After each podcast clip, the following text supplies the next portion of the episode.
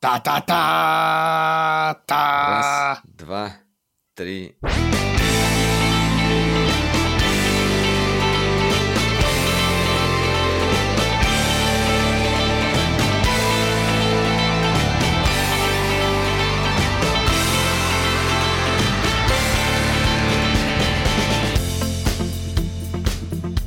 Привет, обитатели интернета и мобильных сетей, а также подкаст-приемников э, во всем белом свете. В паутине не проводов, а интернета. В общем, с вами на связи самый гиковый технологичный подкаст, а именно под названием Дроидеркаст и э, его ведущие Валерий Истишев, Митя Иванов Ну, здрасте, здрасте. Вообще, самая удивительная история, которая сегодня произошла, у нас есть чат в Телеграме, дроидер чат, который, где мы общаемся с 116, по сейчас там человек, которые общаются между собой и ведут себя весьма мирно. И сегодня как раз человек задал вопрос, типа, а когда будет дроидеркаст? А то мне в дороге нечего слушать. Вот он, вот он записывается прямо сейчас. Вот, передаем тебе привет. Мы знаем, что ты слушаешь нас. Неизвестно, насколько долгая дорога будет, конечно, и успеем ли мы, но тем не менее, да. А может быть пробки. За- закладываемся на московские пробки, поэтому все будет хорошо. Давай расскажем, что мы сегодня будем обсуждать. Обсуждать у нас есть чего. Дело в том, что одна, Да. одна компания маленькая, незаметная, э, ни- никто за ней не следит и смотрит ее стрим примерно 800 тысяч человек только в Ютубе. Вот, э, компания под названием Яблоко. Она, в общем, специализируется на высоких технологиях. Она провела небольшой анонсик, на котором представила новые устройства на базе собственного чипа. Вот, это мы обсудим сегодня То, в первую что очередь. они назвали One More Thing. То есть всю презентацию назвали One More Thing, и это было любопытно. Да, но на самом деле это не единственное, что касается э, яблок. Э, еще вышли два новых айфона в продажу, э, которые э, тоже можно обсудить немножко. И э, также еще есть э, другой гаджет, тоже ожидаемый, который поступил в продажу целых два от э, другой компании, которая когда-то была главным конкурентом Яблока, это от Microsoft, то есть Xbox Series X, Xbox Series S. Немножко обсудим, хотя и так ты так, говорили ты так говоришь, много. конечно, что типа, а я, я прям думаю, неужели типа Huawei, типа, или Honor, типа, так обсуждаешь Microsoft, такой думаю, когда Apple был конкурентом Microsoft Слушай, ну раньше был? Холивар. Ну, приста- Раньше был Холивар. Но- Я имею в виду в плане э, Microsoft и Apple. Сейчас это все-таки как-то не ощущается. Я поэтому сказал раньше. Ну окей, ладно, что ты прикапываешься.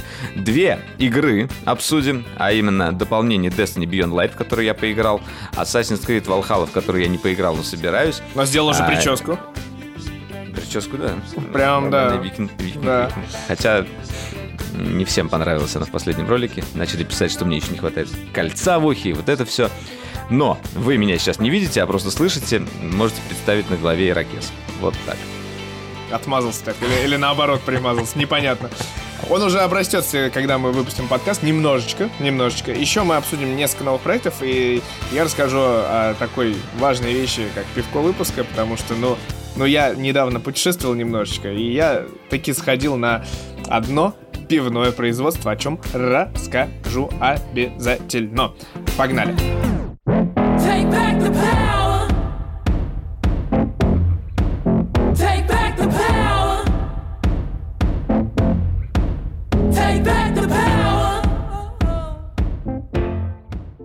Куда мы летим? Светлое, бу- музыка. светлое будущее, что ли, опять? Светлое будущее, когда Без все ноутбуки, все компьютеры, ну ладно, ноутбуки все-таки будут жить у нас не как раньше, часами, а неделями. Ну, как бы, ладно, не неделями, но как минимум они будут дол- дольше жить, чем смартфоны. и тут же я, знаешь, А. готов тебя обрезать, да, типа, вот как раз дольше, чем смартфоны, потому что смартфоны живут 5-6 часов, а ноутбук должен жить 20. Вот как там, мне 20 кажется... это в просмотре видео. Не надо, пожалуйста. 20 это просмотр видео 20. А Так, так, так еще и дольше может, если ты там сидишь и просто, например, в калькуляторе все время. А, в калькулятор. М, Слушай, ну это интересный кейс. Я боюсь, правда, что это не, не очень, типа, связано с жизнью, во-первых, реалистично, а во-вторых, все-таки я не доверяю этим цифрам вообще никогда. Потому что в реальности, когда ты загружаешь, типа, а, MacBook и запускаешь не Safari, а Chrome, у тебя уже сразу минус, там, 2 часа автоматом, потом ты, типа... Это знаешь как? Это э, пожилая женщина приходит к врачу и говорит, «Э, доктор, вот смотрите, я вот, я вот так вот делаю, и мне больно. А доктор такой говорит, а вы так не делаете. Ну, как бы... Поэтому не надо запускать хром вместо Не, ну просто, Вот тебе э, вот знаешь, эти лабораторные тесты на крысах, э, о чем мы обязательно обсудим, вот всякие гигбенчи и прочее, это все-таки такая история, типа, не про реальную жизнь. Э, Согласен, что реальная жизнь будет позволять там, типа, в течение светового дня пользоваться там MacBook, MacBook и Mac Mini обязательно тоже. Он же тоже автономный, безусловно. Кстати, мы не знаем, сколько работает Mac Mini, да, на одном заряде аккумулятора. Шутка. А вот, Бесконечно долго пока Вау. наши Да, но главное, да, тут, тут главная история в том, что действительно ты можешь взять новый MacBook, пойти в свой любимый Starbucks, если у тебя открыт Starbucks, и сидеть там и с монтировать открытия до 4К закрытия. видео и, и, и вообще там не отказывать, не отказывать себе ни в чем. Ладно, на самом деле, а, перейдем все-таки к более э, серьезному Осязаемым, обсуждению да? презентации Apple. Да, э, это на самом деле главная новость. И хоть Apple и зачастил с презентациями, на каждой из них мы ждали чего-то такого one more thing, one more thing, э, в итоге как бы главная презентация, главный переход или transition, как говорят компании, это переключение с- с процессоров Intel на свои собственные в ноутбуках. И я на самом деле как бы не раз говорил в подкасте, мы с тобой обсуждали, мы думали, что переход будет проходить немножечко по-другому. И будет изначально пилотное устройство, это будет тот же там MacBook э, без какой-либо приставки, который будет стоить на старте дорого и э, который будет как бы пилотным только типа для самых приближенных, э, тем, кто, кому не жалко Ну, бета-тест дорого. такой, да, клевый. Да, такой э, большой бета-тест. Да, они всегда так делали с, с новыми продуктами очень часто. Здесь же они поступили совершенно по-другому. То есть они настолько верят в свой переход, э, что они показали нам целую линейку. Но перед тем, как они показали линейку, мы к этому еще перейдем, они э, представили свой собственный чип на армии под названием M1. M литера, судя по всему, означает Mac. Э, литера А раньше означала Apple, наверное, да, процессор? Ну, А- А14. Слушай, вот может, тут, А, может быть, А. мобайл, можно подумать. Мобайл. Нет, Мобайл. ну, почему, почему Mobile? M это точно Mac, мне кажется. Ну, ты прямо такой гадалки не ходи. Ну, M, M. Ну, Что еще? окей, М? я тут даже спорить Это не буду. для- Это, знаешь, это для обсуждения в пользу бедных. Это в каком-нибудь, не знаю, подкасте эм, филологов надо обсуждать, мне кажется, что М это Mac, а А это Apple. Вот, но это... А это... А это На самом деле, на самом деле, меня действительно удивило вот э, то, что у нас типа процессор называется M1, это не там вот A14Z Bionic или там A12Z Bionic. И тут э, задаемся вопросом, я думаю, автоматически, что если у нас есть такой чип, который как бы стоит в маках, но мы же видели как бы до этого, что Mac Mini, который вот девелоперский, он же работал на A12Z Bionic как раз, том самом процессоре. Или А13. А 12 Bionic, А, который в первом да, а- iPad Pro. Вот. И как раз iPad Pro, iPad Air, они типа вот на этих чипах, и как бы мы знаем их мощность именно на таком супермобильном чипе. А тут, получается, все-таки идея немножечко размывается и немножечко становится другой. То есть вот этот вот M1 это немножечко другая история, и получит ли iPad, может быть, iPad Pro теперь получать будет вот M-линейку, а iPad Air, допустим, будет получать A-линейку. Вот мне вот это вот лично Ну, непонятно пока что. Я думаю, что все-таки iPad Pro у нас получит э, A14Z или A14X или A14 что-то там Bionic, э, как бы э, тот же процессор просто с э, увеличенным ну, точнее, с увеличенным количеством ядер э, на GPU, ну, то есть с более прокачанной видюхой, они как бы не будут отходить от этой своей традиции. А, на самом деле, что я жду от iPad Pro, это что они что-то сделают с экраном и каким-то образом смогут туда запилить HDR. Либо это будет там мини-LED, вряд ли они туда поставят OLED, ну, к- к- какой-то будет... Ну, вот, OLED э, это очень дорого, конечно, на этих диагоналях. Э, Получается, да. Кто не знает, что с OLED есть следующая проблема, что вот мы знаем, что Samsung производит маленькие OLED, но сам Samsung не может произвести большой OLED для своих телевизоров.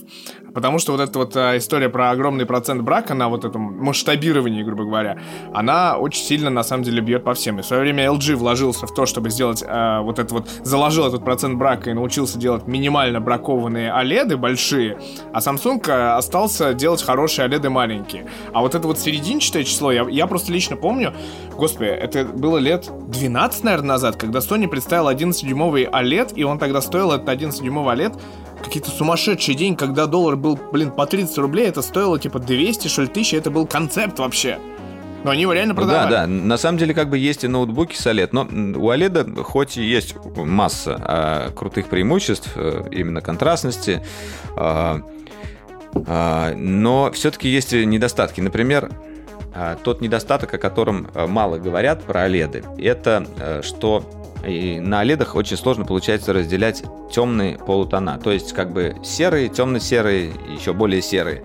Чаще всего они превращаются у нас в черный, потому что не получается давать вот такое маленькое напряжение на органические э, пиксели. И в итоге на телевизорах это не критично. Все-таки телевизор мы смотрим издалека и как бы нормально.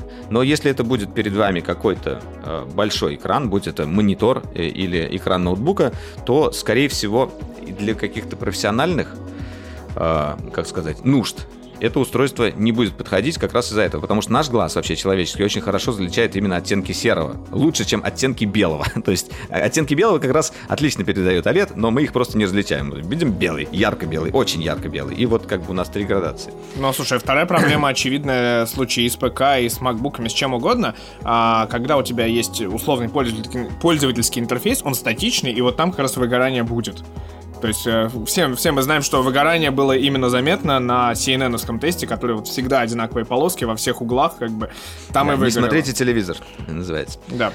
Но вернемся ушли, да. к презентации. Ч- чем же у нас отличается M1 от э, привычных нам процессоров Apple? А, сама по себе философия на самом деле очень похожа как раз-таки на мобильные процессоры.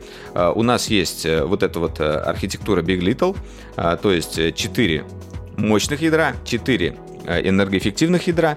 А, Кроме того, нам поставили внутрь еще GPU 8-ядерный, то есть, точнее, до 8 ядер, об этом мы еще немножко поговорим.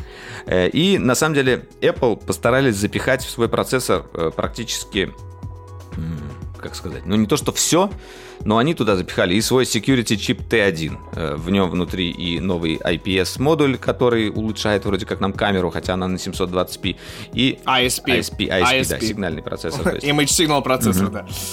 Э, И еще много всего. Ну, даже вот если посмотреть вот э, э, с презентации вот эти вот э, прекрасные табличечки, э, там просто полно всего, и они именно поставили туда то, что как бы м, требует время сейчас. Грубо говоря, x86, он у нас обрастает инструкциями уже достаточно э, долгое время, э, многие годы, и многие инструкции давно уже не нужны, но в любом случае как бы приходится их добавлять, потому что э, нужно сохранять эту наследственность, э, и э, в итоге получается, что процессоры обрастают, обрастают, обрастают ими, а, а ничего как бы в приросте нам не дают. Здесь они засунули как бы все самое важное и по- положили туда э, тоже э, свой движок, свой нейродвижок.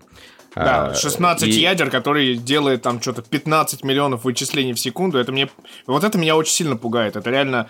О чем он будет думать, э, когда он Ну, кстати, э, ты грустный заметил, что там сидеть? вот на самом деле еще мы говорили об этом тоже в ролике э, на канале. Посмотрите, если интересно, как бы об этом подробнее.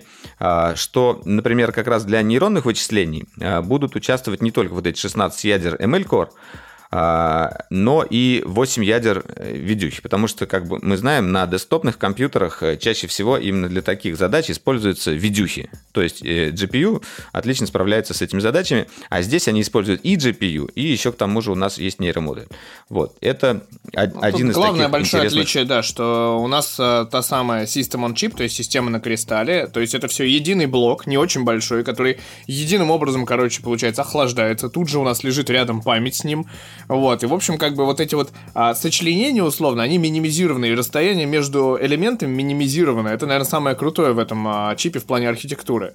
Вот, наверное, ты даже с этим Да, я, я, кстати, очень хочу посмотреть вот э, именно teardown как раз новых ноутбуков, чтобы понять, сколько, Сколько места размера, э, да? вот эта вот платка, насколько, как iPhone или даже меньше, Ну, это прям, знаю. да, это надо, Потому кстати, что даже- сравнить физически, сколько там Intel занимает, сколько AMD, потому что там другая тоже архитектура, как мы знаем, и сколько, допустим, вот а, M1 выглядит. Это прям интересно, да. Просто даже если э, м, прошлые ноутбуки Apple, когда они были на Intel, а, если смотреть вот на материнскую плату, она была сама по себе малюсенькая. Там была огромная батарея и вот эта малюсенькая плата. Сейчас она, судя по всему, еще уменьшилась. А, У нас процессор на 5-нанометровом э, техпроцессе сделан, и за счет этого всего вместе взятого, э, ноутбук, э, MacBook Air или MacBook Pro 13 э, будут как бы жить э, 20 часов MacBook Pro просмотра видео они пообещали и 18 часов или 17 часов на MacBook Air. Короче, до А, хрена. того- ну, все равно, это Да. главное, что рабочий день, он просто без заряда от батареи, ты просто можешь брать с собой, несмотря на то, что у тебя там USB-C, который, в общем-то, есть сейчас везде, мне кажется, подзарядиться.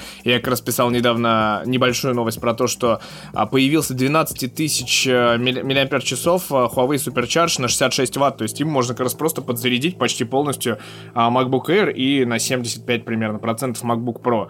Но это как бы такая Да, но экстремальная учитывайте, мера. что как бы что зарядка должна поддерживать э, чаще всего э, Power Delivery, э, по этому стандарту работают вся, вся техника Apple. И если у вас даже будет мощная зарядка, но не поддерживает Power Delivery, а поддерживает там какой-нибудь Quick Charge или еще что-то, то, скорее всего, у вас не будет ускоренная Ну, а нормальная зарядка Huawei поддерживает Power Delivery, поэтому все хорошо будет. Но, типа, тут не в этом случае. Главное, что реально на рабочий день, то есть вот ты взял этот легкий тонкий ноутбук, либо 1, сколько, 1,29 килограмм, либо 1,4 килограмм, положил его с собой, реально ушел в кафе, в коворкинг, и ты не паришься по поводу зарядки в принципе вообще. Это как бы на самом деле очень крутой кейс, э, и мы дожили вот наконец-то до такого, что ты не думаешь о заряде ноутбука. При этом ты думаешь о заряде Да. своего айфона мини, конечно же, наверное. Наверное, да. Ну, к этому мы еще тоже Да. перейдем. Да, но самое, наверное, любопытное то, что было объявлено. а, Чип M1 будет стоять не только э, в младшем MacBook Air, но и в MacBook Pro 13 и в Mac Mini. Притом производительность у них у всех э, совершенно разная. А, Нам сказали вообще какие-то огромные цифры о производительности. MacBook Air в 3,5 раза быстрее центральный процессор, чем на, э, чем на предыдущем Air, ну, на младшем. Э, В 5 раз быстрее графика, и Mac Mini в 3 раза быстрее предыдущего Mac, Mini. В общем, вот, эти вот, вот этими числами они просто сыпали. И мы как раз сделали вот этот э, разбор этих вещей. А, Попробовали пом- помножить синтетические тесты из Geekbench и получили производительность примерно на, на, том же, на той же прошке, производительность iMac на Xeon получили, и э, либо там Air у нас такой же производительный, как э, мой э, MacBook Pro 16 на i9. В общем, это прям вот ломает мозг. Это Но, очень но сложно себе главное, представить. сегодня, когда мы пишем подкаст, Geekbench, вы, ну, как бы на Geekbench появились как бы данные вот с этих Apple Silicon. Там да, даже это не- были там просто нет M1, предположения. да. А сегодня, да, мы э, увидели Но ты веришь, веришь, что, что эти цифры данным. реальные? Как бы, потому что там, я посмотрел, там цифр-то очень много. То есть там э, их не, там, не 3-4 теста, а их там штук 12 разных. И, в общем, ну, при, примерно одинаковые цифры, но просто а, там везде написано Apple Silicon, там не написано M1 там, или еще что-то. Вот. То есть у меня вот есть некоторое смущение. Ну, потому что это как-то слишком мощно, и действительно там вот эти цифры на уровне нынешнего Core i9 и твоего MacBook Pro 16, который стоит там сколько, полмиллиона рублей, да, в ритейле. Это как бы... Ну, начиная от 300 тысяч, да. Ну, Ну, мой, твоя версия, он, я имею в виду Да, конкретно. заряженный, да. Вот, ну просто это... э, И, а тут этот ноутбук продается, ну, за 150. Даже с учетом курса. Даже, и, кстати, цены у нас опять российские, тьфу тьфу тьфу не пострадали, более-менее нормальные живем. И это даже вполне себе выгодным предложением кажется, если бы не одно но, о котором мы точно поговорим отдельно, и это будет вопрос э, заданный всерьез. э, Очень сильно. Но вот действительно, вот 150 тысяч на MacBook Pro 13, а, да, э, определенные опасения есть. э, Во-первых, э, и ты, и я знаем, ну, во-первых, да, надо сказать, что представили сразу Mac Mini, MacBook э, Air 13 и MacBook Pro 13. У меня главное... Я уже сказал. Ну, Ну, на всякий случай повторим, это важно. А MacBook Pro, э, кто не знает, 13 э, существовал в двух версиях. С двумя USB-портами и с четырьмя USB-портами. Мы уже смирились с тем, что там нету ридера. Я не готов с этим смириться, честно тебе скажу, до сих пор. А, мы смирились, что там есть э, почти что никому, наверное, не нужный тачбар, и это абсолютный гиммик. Вот. А, кстати, в MacBook, Air, в MacBook Air его нету. Но в MacBook, в MacBook Air нету, блин, сетевого адаптера на 60 ватт. А в MacBook Pro есть. Вообще, спасибо, Ну, что, что сетевой адаптер есть. 30-ваттный. Спасибо, что 30, адаптер да, есть. Спасибо, что есть, да. А, Спасибо, что адаптер а, но главный вопрос. Почему MacBook Pro, блин, с двумя USB Type-C и все?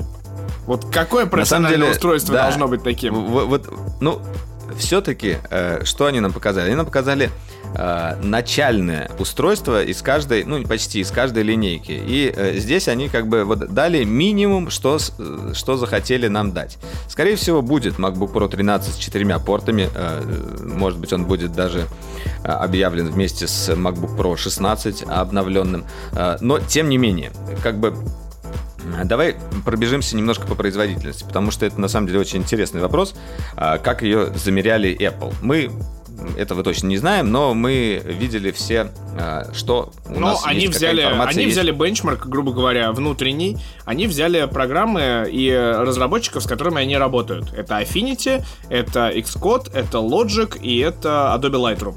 Четыре программы, по Ну сути. да, нет, но Xcode, э, Logic и Final Cut это у нас э, Ну да. софт от компании Apple. Тут как бы я и не сомневался, что они будут на нем показывать, и а, многие обладатели именно техники Apple используют как раз этот софт, в том числе я. И когда ты видишь, что прирост, например, у того же MacBook Air э, Final Cut Pro в 3,9 раз, И это, это действительно как бы тебе наводит на мысль, что да, на MacBook Air я смогу спокойно монтировать свои 4К видео и э, ни в чем себе не отказывать. Э, Как минимум эту задачу мы можем закрыть. И кроме того, что самое интересное, вы же знаете, что происходит с макбуками, когда ты запускаешь э, Final Cut, там, Xcode, э, Logic, ну да что угодно, да, возникает прекрасный эффект фонового шума, который очень всех раздражает. И ладно бы еще это в Final Cut, ты можешь там, э, ну, скажем так, в Final Cut с этим еще можно смириться. Но есть такая вещь, как Logic Pro, которую используют музыканты в основном. И для них э, как раз тишина — это, наверное, э, один из параметров э, важнейших при выборе. И когда ты подключаешь все свои там синтезаторы, примочки к Logic, ой, ну, к Logic, говорю, к- MacBook Air, он совершенно не шумит, не тормозит и все нормально делает. Мне кажется, это просто будет мечта для музыкантов, особенно для выездных выступлений, если все действительно так, как, как нам пообещали. Вот, ну, короче говоря, я на самом деле э, что хотел сказать. Э, со, со стоковым софтом Apple все понятно. Они его допилят, сами могут совершенно спокойно адаптировать под железо как надо. Но все-таки мы тут видим Adobe, который э, очень неохотно вообще адаптирует свой софт под железо, потому что как бы это мультиплатформенный софт, который есть везде, и чаще всего его ругают как раз за то, что Он э, глючит. он не, да, Просто он глючит. не очень не очень любит адаптироваться под железо. А здесь мы видим у того же там Lightroom прирост в 2-3 раза. Ну, как бы спасибо. Спасибо, что это протестировали, а, потому что, опять же, это один из частых кейсов применения. Да, постоянных. Честно скажу.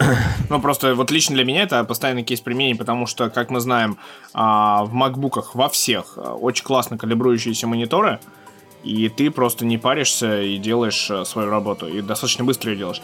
Но тут вопрос в том, что, на самом деле, вот тут важный вопрос про софт, а, и это, наверное, самый, вот для меня лично краеугольный камень новых макбуков — это софт. Потому что вот этот вот ролик а, двух-трехминутный, где куча разработчиков радуется и улюлюкает тому, что это так клево, так классно, так удобно, и есть розетта, и вообще наш софт работает, а, но при этом на следующий день все реально проснулись с мыслью, а работает ли? Вот действительно, то есть никто до конца не знает, будет ли софт работать в ближайший год-два, потому что на переход-то заявлено было два года, и, в общем, любой, наверное, любую проблему можно сказать, типа, вы знаете, проблема, потому что, ну, вот, вот это мы не учли, то не учли, сейчас допилим обновлением. Вот, и в итоге можно так сидеть у разбитого корыта, вот, достаточно сильно. Плюс, э, как мы знаем с тобой уже на следующий день тоже много, все, все поняли, что нельзя э, использовать с э, Apple M1, с ноутбуками на Apple M1, нельзя использовать внешнее GPU. Внешнюю графику не подключать. Да, вот это просто нам убрали и, и вообще ничего не сказали. И Да. тут, кстати, И возникает мониторы другой вопрос. еще. И- да, и мониторы. Раньше было 2 6К монитора, мы могли подрубить, 4К, сейчас два один. 4К, один сейчас 6К. Вот так вот, типа, очень такая сложная система. Нет, нет, раньше было 2 6К можно было. Да? А, ну, просто Да, я видел... а сейчас 1.6К.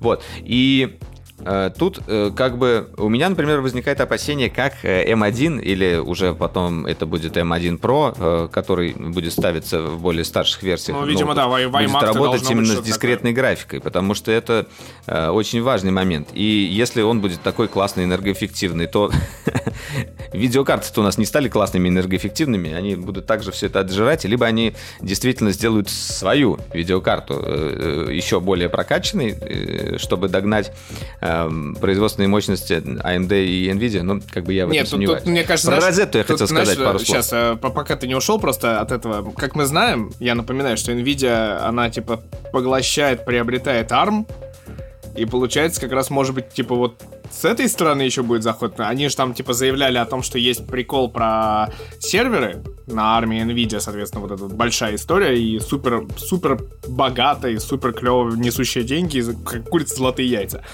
Но тут вопрос в том, что если Nvidia с ARM взаимодействуют, наверное, будет и какая-то история, может быть, э, потом впоследствии с Apple, именно с M1 и так далее. То есть ARM-архитектура будет Ну вот доступна. мы знаем, далее. что как бы Apple э, исторически э, сейчас уже э, сотрудничает в основном с AMD, да, по, по видюхам. Может быть, да, это что-то изменится. Я не знаю, насколько у них там договор э, подписан. Я про розету хотел сказать. Давай. Многие, на самом деле, задавали этот вопрос, что это такое, а, и почему это называется Розетта 2. А, Немногие помнят, что раньше Во-первых, давай, А, давай, и- давай внесем, а, так сказать, Ис- ку- историческую кулю- справку? культурную, да, справку в этот момент. Дело в том, что есть такой камень, он называется Розетский камень, который находится в Британском музее на данный момент, и я, как э, идиот, находясь в Лондоне в Британском музее, не увидел его своими глазами воочию. Это кусок камня, по которому, по сути, транскрибировали э, э, старую, жи- э, ста- старые все надписи и все прочее. Поняли язык, но это как машинка Энигма. Ну, не то, что а своеобразная. это как бы и в основном египетское. Ну да, было. ну как бы- Э, э, Расшифровали впервые как бы египетские вот эти писания именно с помощью вот этого розетского камня. Кстати, еще есть такой софт Розетта э, для изучения языков как раз. да, М, тоже. Я вот не уверен, но, наверное, да. Да. Но суть в том, да, что это реально существующий камень, на котором куча, соответственно, там, клинописей и всего прочего, по которой вот а, расшифровали в свое время а, древнеегипетские письмена. Иероглифы, да. Да. Да. Да. И вот, э, первой розетой было, э, был назван как раз э, механизм, который позволял запускать эти приложения, которые были сделаны под Power VR э, на PowerPC. x86. Power VR это А, все. на PowerPC, на PowerPC, да, и это я говорил, сори. А, Вот. И Розетта 2, соответственно, по сути, она как бы делает то же самое, только с э, x86 приложениями запускает их под ARM. И главным примером, на который как бы ссылались наши докладчики э, компании Apple. И это, ну, главным бенчмарком, скажем так, стало это м, э, наша любимая э, Tomb Raider. Tomb Raider это одна из немногих э, AAA э, игр, которые есть под Mac. И... А, нет, кстати, она же есть под Mac. А, ну да, она есть под Mac, под x86, и они запускали ее через розетту. И утверждали, что там даже производительность выше, чем на x86 в итоге получается. То есть с этими всеми... Но это были времена, а, как бы когда костылями. г- грудь э, у Лары Крофт была пирамидальной, в буквальном смысле. Если что. Ну, не-не, на самом деле это как бы последний э, Tomb Raider, не путай людей. Э, Вот, я просто... Да, кроме того, нам еще э, раньше, когда представили этот переход, э, запускали Маю через Розетту, и она тоже работала хорошо э, на армии. Поэтому я, на самом деле, не сильно сомневаюсь, что вот как раз с софтом, даже вот с этой эмуляцией, да, будут возникать проблемы, будут возникать косяки, но м, Ну тот вот- софт, который поддерживают, я думаю, будут немного допиливать. Ну вот смотри, есть но том вопрос. числе- Есть большой вопрос, потому что заявили в том числе на презентации, что будут типа поддерживаться приложения с iPad, соответственно, на новых маках.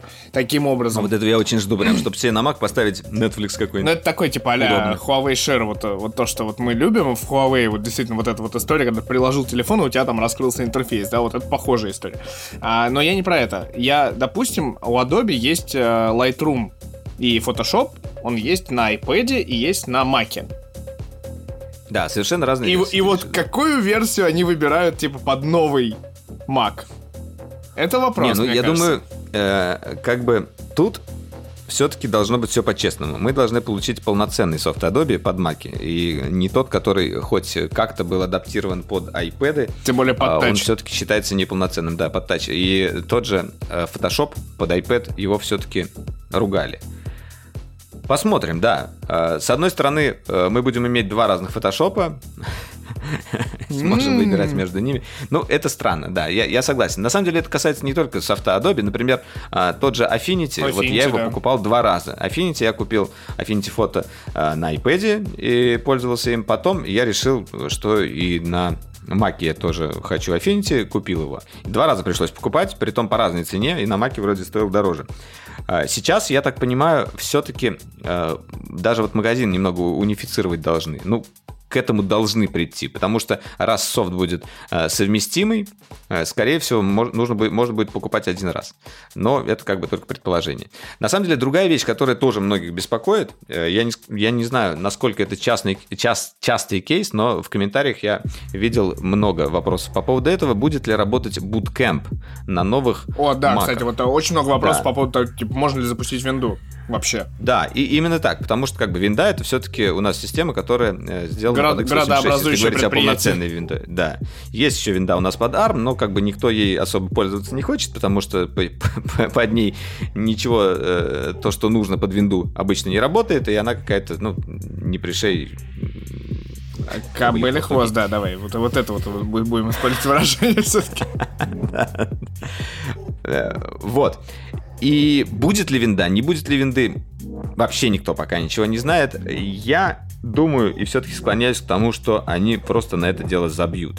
Наверняка найдутся умельцы, которые какими-то костылями там э, поставят винду, а она будет работать очень плохо, но, наверное, э, наверное, все-таки тут будет более правильным решением выпускать какой-то софт именно под macOS, который будет позволять запускать виндовые приложения через виртуалки прямо внутри macOS. Вот и в таком виде, мне кажется, это может существовать, потому что а, я так понимаю, э, в принципе, э, если будет перенят вот этот э, принцип розетты или в каком-то таком э, гибридном виде это будет э, приходить, то такое возможно. Другое дело, э, пустят ли нам такие приложения на macOS. И, кстати, вот тут э, тоже еще один любопытный вопрос, который многих беспокоит. Станет ли macOS еще более закрытой системой после этого перехода? Потому что а, сейчас мы все-таки можем ставить сторонние приложения на macOS, да, э, даже бе- без сертифицированных вот этих вот не от сертифицированных разработчиков. Это немножечко не так удобно делать, как, э, как на винде. Там приходится э, заходить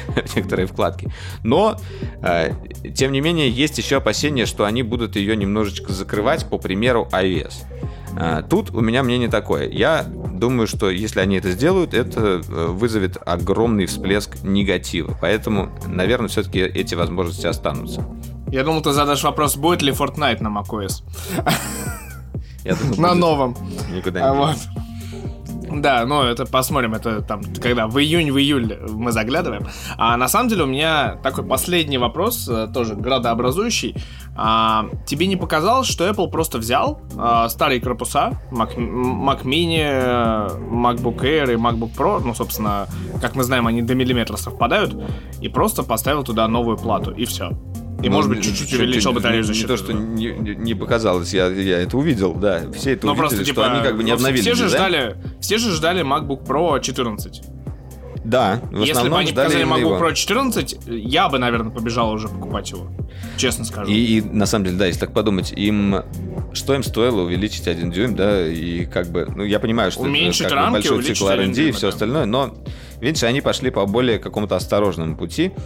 А, но в любом случае, а, чего вот я ждал, на самом деле, от этих новых э, маков, э, я получил отчасти. Первое, у меня была хотелка, чтобы появился Mac с пассивным охлаждением. Мы получили MacBook Air. Э, И он у нас без вентиляторов мощный, вообще и вообще не э, будет как бы шуметь. Семиядерная ГПУ, вот это вот Да, самое странное. да но да, обсудил, е- кстати. есть оговорка. Да, вот это вот интересная оговорка а, по поводу того, что а, в процессоре M1, хоть он и одинаковый вроде как для всех, насколько мы это понимаем, а, ядер, а, видеоядер может быть up to 8, то есть до 8. Я понял. Знаешь, знаешь, в чем прикол? Это, короче, они поиграли в Among Us, и у них один, типа, одно ядро, это предатель. Да. Да.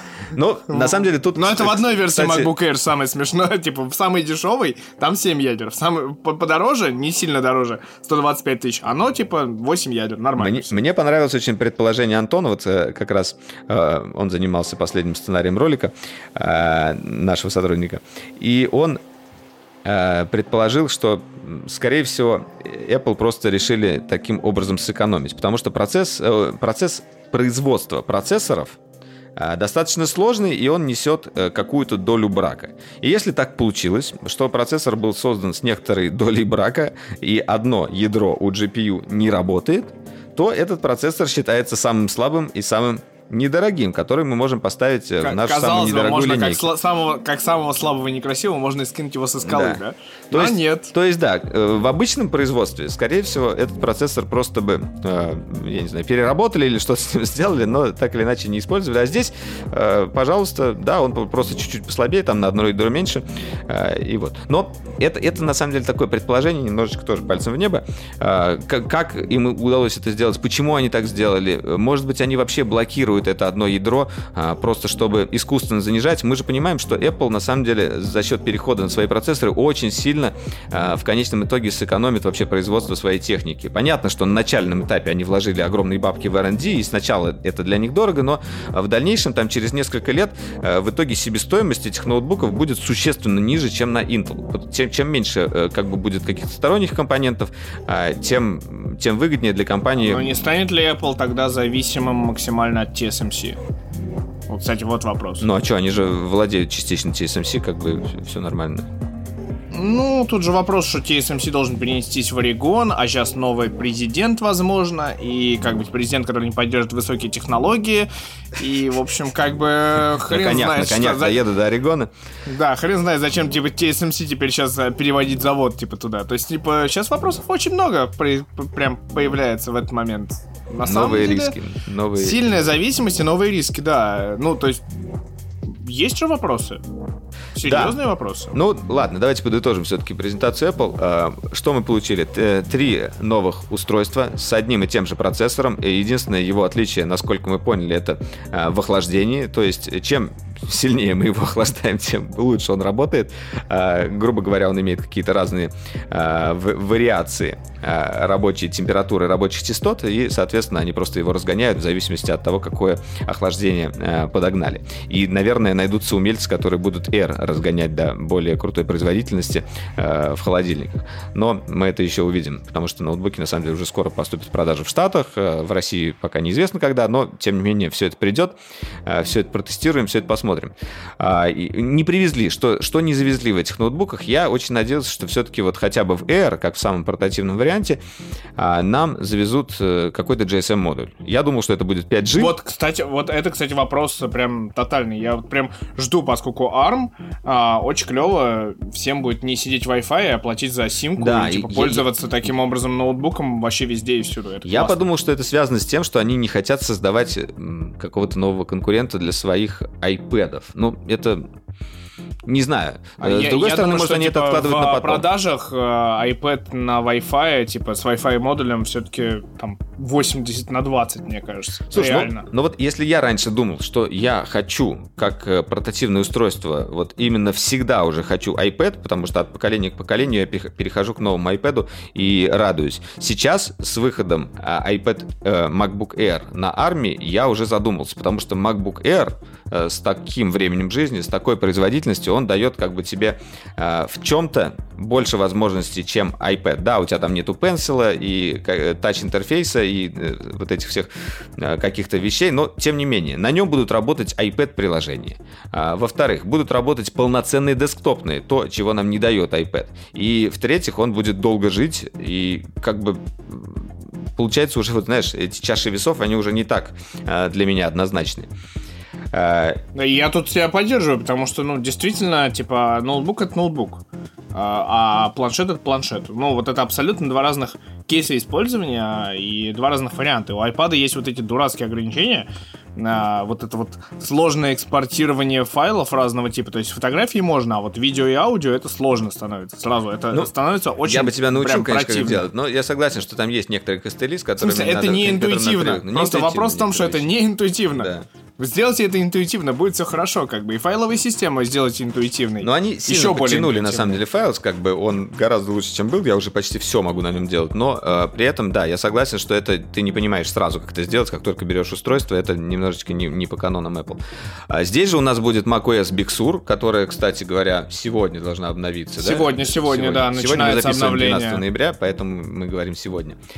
А, Не советую будет- обновляться, наверное, сразу. Не знаю, у меня бетка стоит на одном маке, и я как бы, э, в принципе, она очень стабильная. Ну, у тебя просто нравится. много маков просто, поэтому все Да, нормально. на основном у меня не, не стоит бетка.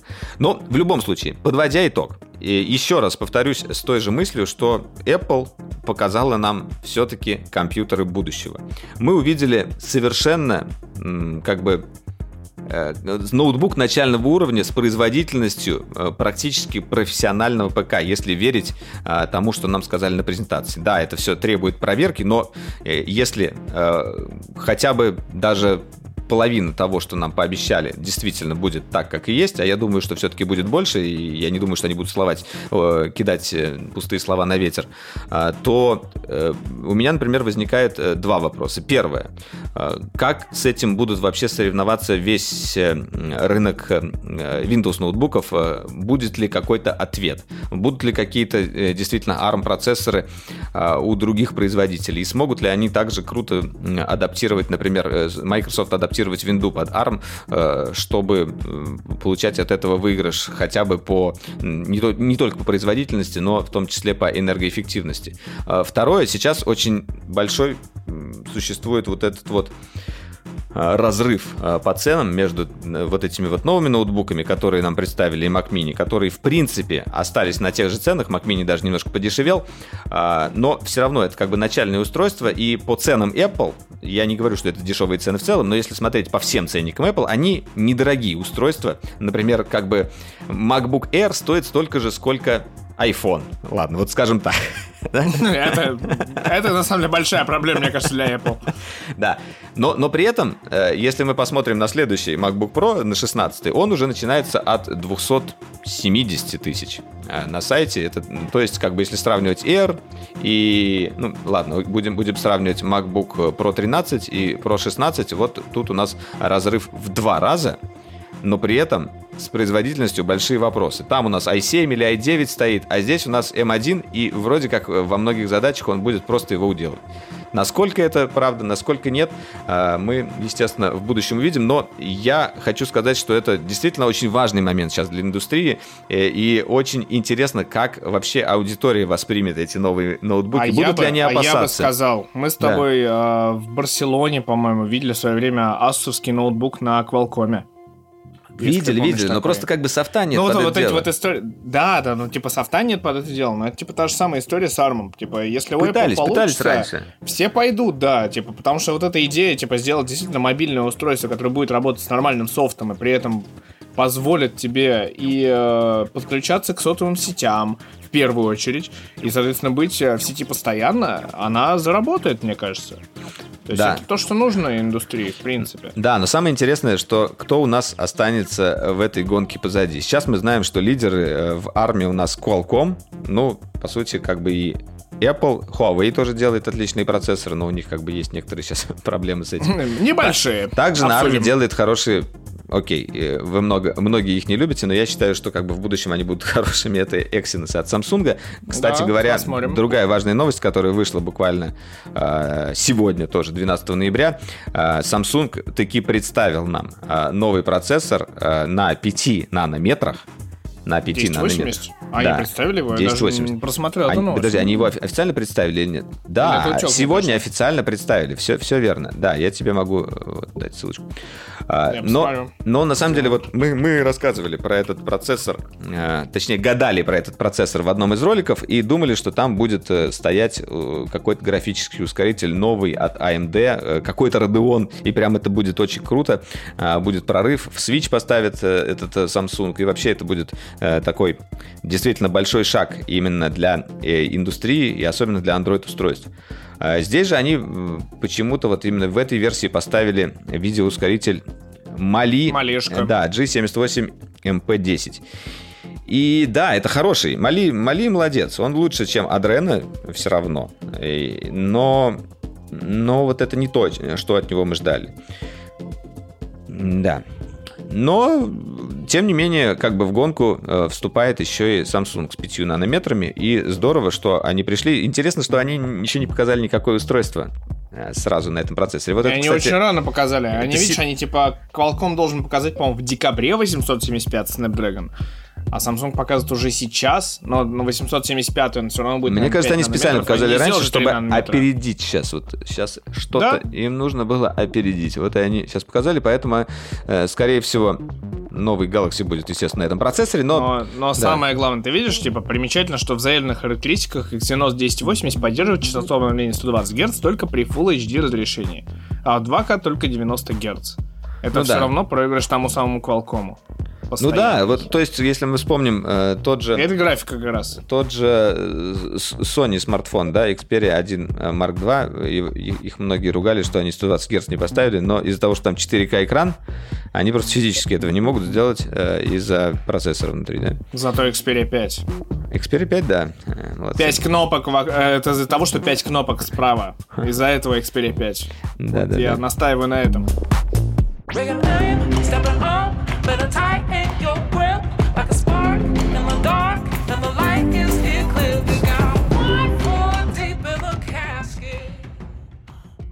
Во-первых, во-первых, коротко, но ярко, я думаю, метко, потому что все охренели с этой новости. Я так понимаю, ты сегодня ее прочитал, я вчера ее прочитал, э, и в том числе у себя на почте, что Google Фото перестает э, бесплатно загружать внутрь себя фотографии с- высоком качестве с 1 июня 2021 года. Все фотографии в высоком качестве будут считаться в твой внутренний как бы трафик Google диска который у всех составляет примерно 15 гигабайт. А, как мы понимаем, сегодня у нас всех смартфоны по 128, 256, 512 гигабайт у некоторых.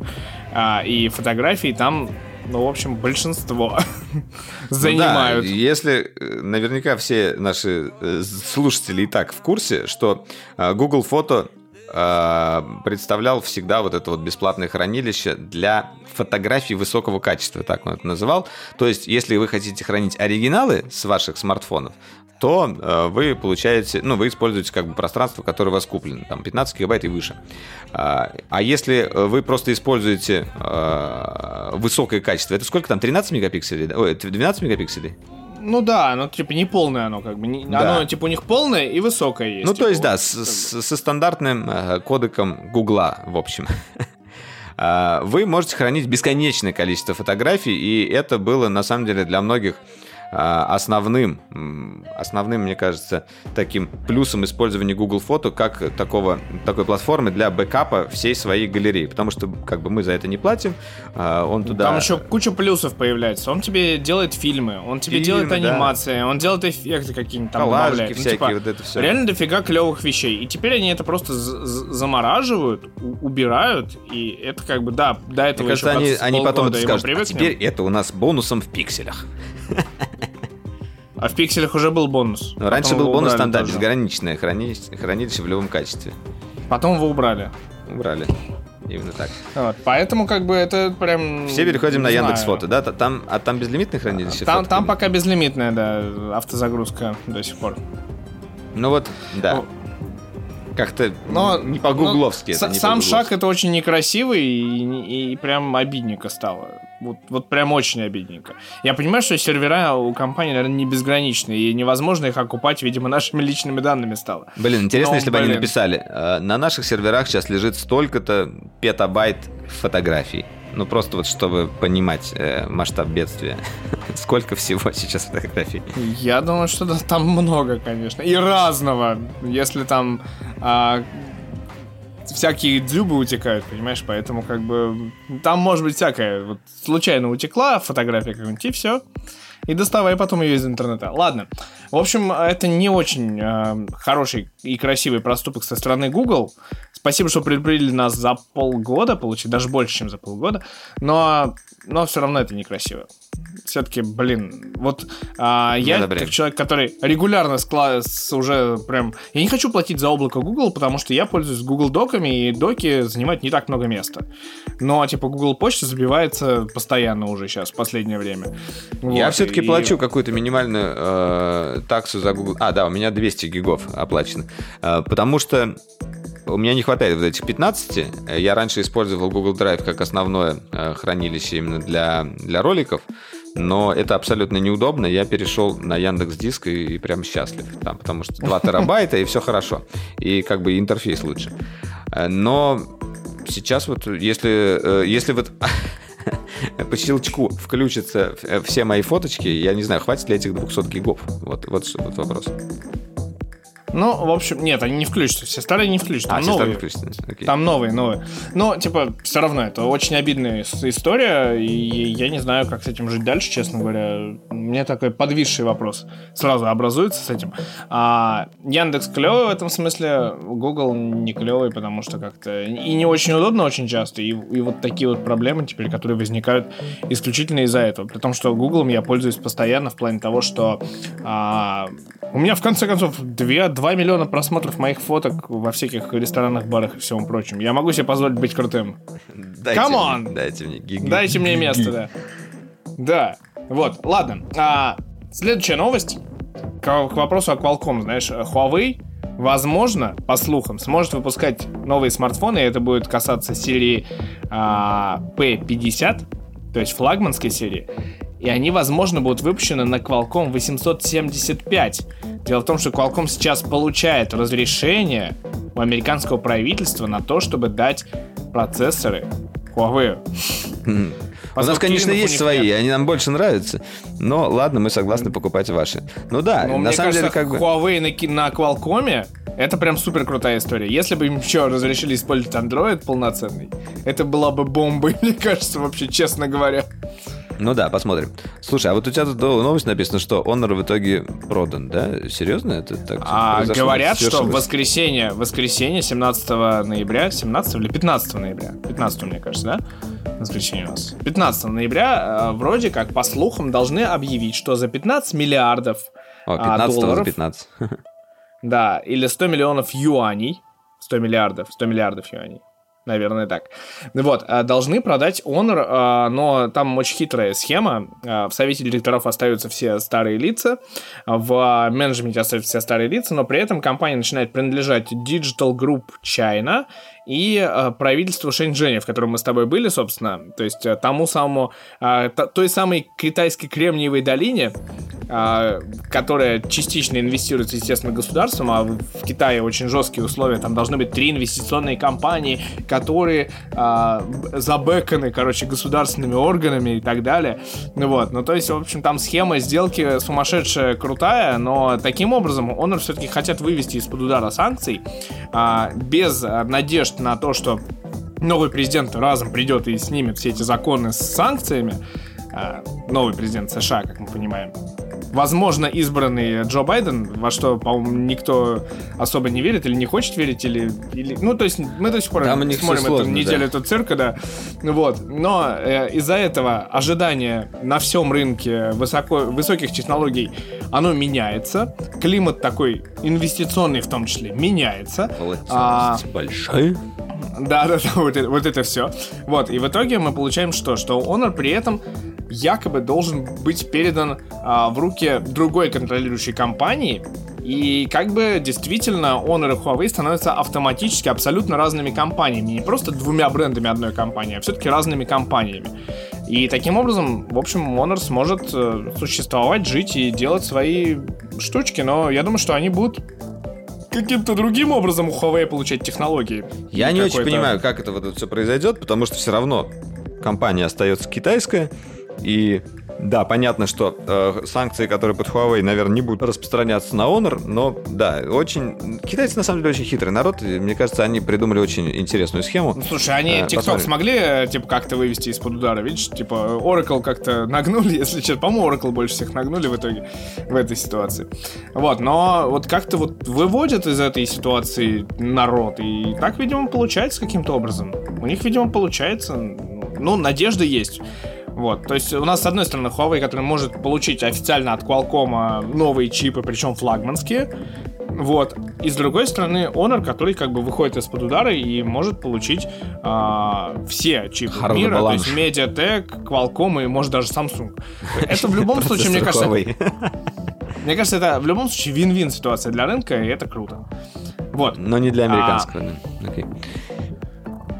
Для американского, мне кажется, все равно, потому что там все равно так и будут покупать айфоны, Huawei, о, айфоны, Samsung и что там еще третье. Ну, не знаю, не LG. Не знаю, посмотрим. Вот. Давай а, к играм, к игрулечкам.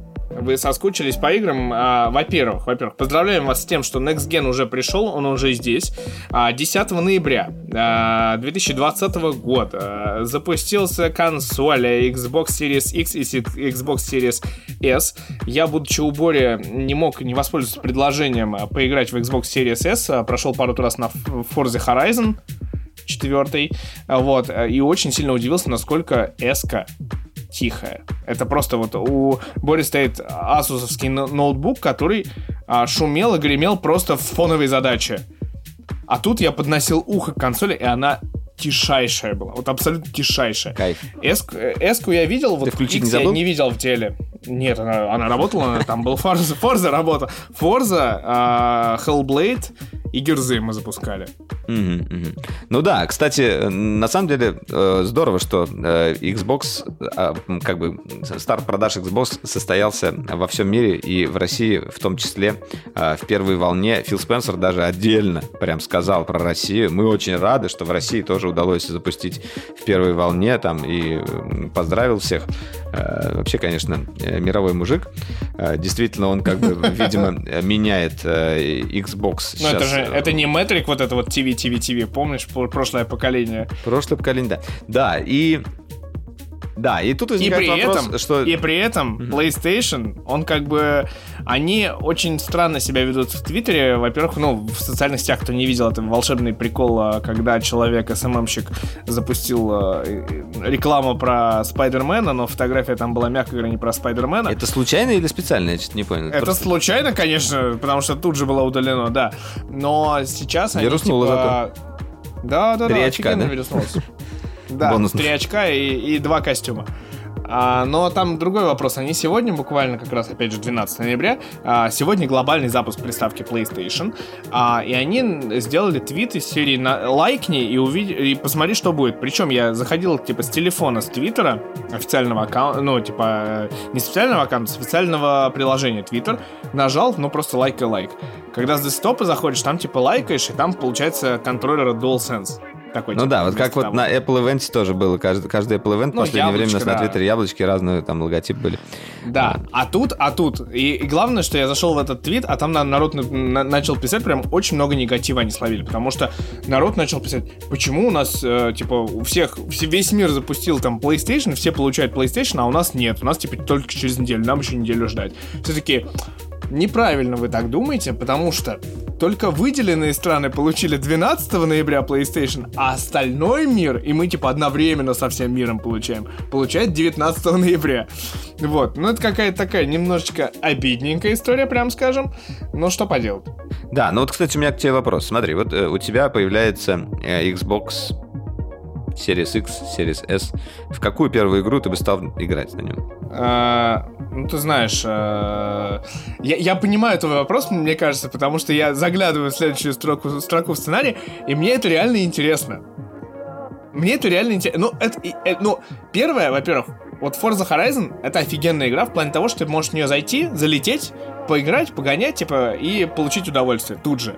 И есть еще одна игра, в которой, наверное, я залечу, погоняю и получу уже ностальгическое удовольствие, потому что я не знаю, сколько я... Два-три года не заходил в эту игру. Давно, давно тебя там не было. Я-то давно не Вот. заходил, а ты вообще давненько. Я думаю, что я просто там... э, у меня седина просто с плеч спадет, короче, и пыль надо протирать доспех. Ну вот, но мне прикольно было бы, это правда. Давай, рассказывай, короче. Жги. Да. А, ну, собственно, а, что еще было? Чем знаменателен был еще э, вчерашний день? А, А, он компания- же в Game Pass е есть. Да, в именно так, Game Pass е. да, А, я об этом хотел сказать. В общем, да, а, Destiny обновилась, э, крупное обновление вышло, называется Beyond Light. А, Там мы как бы увидели увидели. А, Много роликов по этому поводу было, и это должно быть такое очередное а, очередной, как сказать, восхождение Destiny, да, вот как у них же волнообразно идет, вот об- обновления, которые не очень заходят, и обновления крупные, которые вот прям должны изменить геймплей, вернуть старых игроков и так далее. И вот Beyond Light вроде как э, планируется именно как такое обновление. Э, Там у нас будет совершенно новая э, ульта, или точнее даже не ульта, а такой совершенно новый подкласс, э, который будет связывать вашего Гардиана, по сути, с тьмой, да, с, с- с такой вот этой вот сущностью под названием стазис, ну, точнее, э, стазис, можно сказать, это как-то вот эта самовозможность. В общем, э, говоря русским языком, это лед. Все, что можно делать со льдом, то есть замораживать ваших оппонентов, замораживать ваших врагов, выстраивать стены изо льда. Для каждого класса там, естественно, продумали э, свои механики всех этих э, суперок. Я начал, э, продолжил иг- играть за своего Титана. Зашел, кстати, в игру и увидел, что э, все мои персонажи, у меня все три как бы были, ну, не до конца прокачаны. Э, В основном был прокачан как раз Титан. Но все они стали э, 1050 лайта, э, как Так, бы... стоп, ты всегда играл за Хантера? За Я Хантер я играл в пропустился, да. первую Destiny, со второй Destiny я уже играл за Титаны, но играл... из- Все, все, Да. полимеры просраны, Валер. Все. Я-то был, был варлоком, варлоком остаюсь. Да, ну что вообще как бы изменилось? Заш- зашел я в игру, увидел, что весь мой шмот, вообще абсолютно весь, весь, весь, э, и в банке, и, и в инвентаре он стал 1050 лайта. Вот просто все вот так вот они в этот раз решили сделать, просто взяли, все 1050. Пользуйся чем хочешь вначале. Ну, естественно, как бы э, вначале идет быстрая достаточно прокачка до софткапа, я до нее вот только-только дошел. А, идет э, и Пока что интересная сюжетка, правда, я уже читал, что она короткая и вроде как э, не до конца понравилась э, а, пользователям, но зато я заметил достаточно большое количество кат-сцен, хороший сторителлинг и, и интересный вообще как бы зачин. А, Одна из там... а, Кстати, главный злодей у нас э, э, женщина, например, женщина Фолин. Мы вообще Бодипозитивно, видели- я надеюсь. не, раньше не видели э, женщин фолинов, но тем не менее они существуют, нам об этом говорит Destiny. И вот она овладела вот этим стазисом. Это немножечко повлияло на ее мозг, судя по всему, немножко отморозился он. И она, ну, как бы собрала армию фолинов, разные еще технологии к этому при- при- прикрутила и начала всех как бы месить. А наш замечательный Гардиан, ну, как бы ничего ему не оставалось, что он тоже решил познакомиться с этим стазисом. И в одной из миссий я там бегу, и мне вот эти вот пирамиды, которые нам прилетели, которые как раз олицетворяют эту тьму, они говорят, ну, там, Гардиан, ты, похоже, крутой, давай мы с тобой там, типа, прикоснемся и так далее. Давай замутим там. Да, давай замутим. Такой титр по- тинер по как бы, Destiny, короче, Ты получаешь вот эту вот э, силу, э, этот стазис получаешь, и с тобой начинают э, говорить, даже твой голос начинает говорить, что что-то я как-то себя чувствую уже не очень. Вроде у меня всегда лайт, лайт, а тут какой-то вот какая-то тьма. Как же ты сможешь там Гардиан балансировать между тьмой э, и... Короче, и «Звездные светом?» войны Знаешь, вот пошли, да? Немножечко Звездные войны, вот этот вот такой раскол произошел. Вроде как ты начинаешь обладать силой темной стороны, начинаешь ее использовать. А, Добьют ли они вот эту вот волну, ну, в смысле, этот сюжет, а, посмотрим. А, Я еще говорю, сюжетку не прошел. Там вернулись некоторые старые персонажи, а, и как бы, на самом деле, тут как бы даже я спойлерить, э, сложно спойлерить, все это видели уже в роликах, но, тем не менее, Э, Я, наверное, не буду об этом рассказывать. Э, Что касается геймплея, я не сказал бы, что появилось много каких-то новых механик. Я немножко поиграл вот э, с, этой, э, с этим стазисом. Э, У Титана немножечко странно это выглядит. Например, когда гранату кидаешь, это получается такая вылезает э, льда, изо льда стеночка.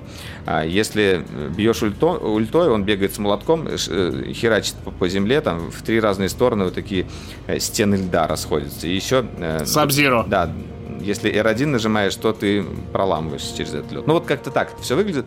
Красиво, красиво, и при том даже на, моей, на моей PS4 Pro э, ничего особо не лагало, хотя спецэффектов как будто бы вокруг очень много. И э, еще э, приятная вещь для тех, кто любит ностальгировать по первой Destiny, нам вернули космодром.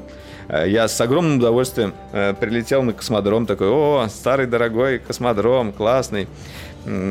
Походил, помнишь, вот там в начале космодрома была такая пещерка, и когда ты еще не прокачанный, ты такой спускаешься в нее, и там стоял хайв, какой, какой-то там найт вроде э, хайвовый.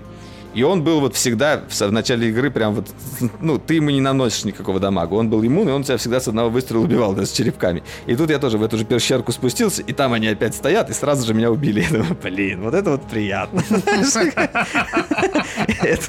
Это, был тот самый, вот, знаешь, какой-то такой ностальгическую нотку. Вот точно так же я умер еще там сколько лет назад. Прекрасно. Молодцы, это хорошо. Вот эти вот такие приятные моменты есть. Но, с другой стороны, нам говорят, что контента что-то опять мало завезли. А Вроде как сюжетка короткая. И я думаю, что они сейчас вот эту сюжетку и контент разбили опять на на такую вот э, на сезоны, поэтому она кажется маленькой. Это они же сейчас действуют по такому принципу. А, Кроме того, э, они пытаются сделать мир более живым, поэтому, наверное, каждую неделю там что-то будет меняться. Например, некоторые локации сейчас закрываются, некоторые планеты недоступны. На следующей неделе, скорее всего, э, они будут ротироваться, какие-то другие будут доступны. А, Появилась э, новая локация. Она здоровая, она вся во льду и вся в тумане, и постоянно идет э, вот этот вот, э, как сказать, буря. Тебе практически вокруг ничего не видно. Ну, любопытно, на самом деле, сделано. Я очень жду, я на самом деле, вот небольшой анонс. Я заказал себе большой телевизор и очень жду, когда он приедет. Все-таки заказал? Да, Насколько большой? 77. Как у Бори? Да, тоже LG, э, только не... У него C9 предыдущий, а у меня CX? C10, который CX, да. А, Вот. И Ну, я, я, Xbox конечно... Series X и CX. И в этом плане я, понимаю, конечно, да. Xbox Series X.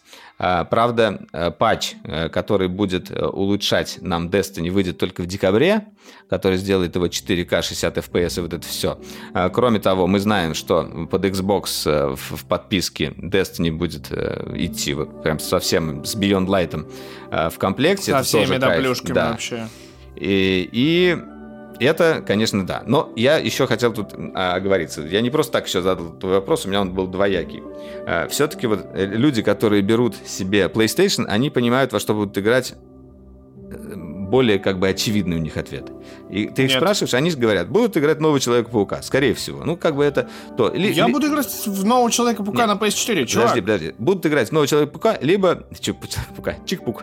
Э, Либо в Dark Souls ремастер. Ой, Demon Souls. А, Вот, две игры, которые как бы новые. Я просто немножечко расстроен, э, что вот у Xbox все-таки на старте нету такой вот э, заманиловки в виде игры именно, в которую ты можешь поиграть сразу купив, а которую ты не можешь до этого. Будут на PS4. Ну да, но в конце концов мы все ждем э, и, Киберпанка, и точно поэтому... Человек-паук. Да. Человек-паук, он не, не стоит того, чтобы, блин, его ждать. Это 8 часов.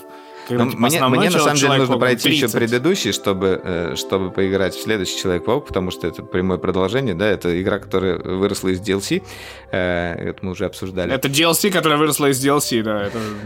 Ладно, не, не ругайся.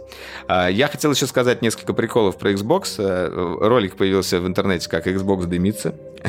Это было Да. смешно, вируснуло, и потом выяснилось, что это просто кто-то вейпом туда А на- ты, надул. ты- ты проч- да, ты прочитал, да, что Да, типа, и- Xbox официально ответил, что Xbox мы не думали, что мы ответили- должны сказать. Мы не думали, что мы должны вас предупреждать, что не стоит рядом вейп курить с Xbox э, так активно. Э, ну, отшутились, короче, неплохо.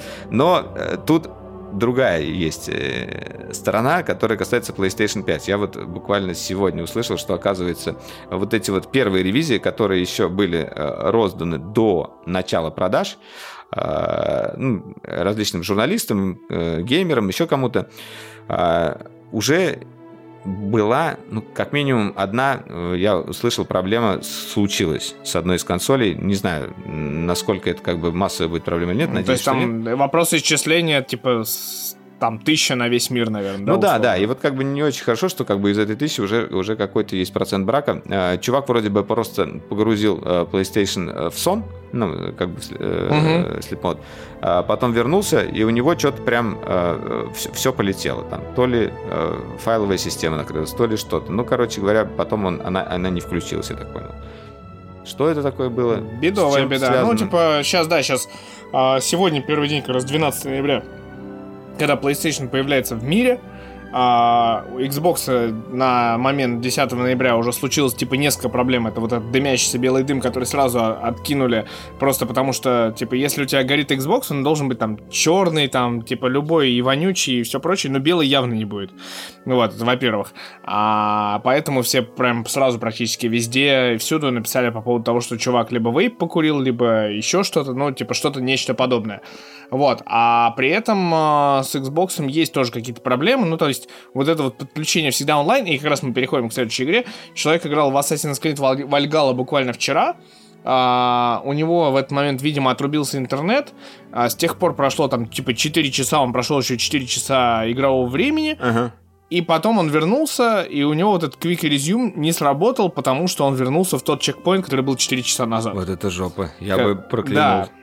Не, говорят, что потом, типа, вроде как это на самом деле, э, знаешь, это как у людей, которые вот пользуются PlayStation, у них работает э, контроллер по 9 часов и 12, и еще больше часов а, от PlayStation.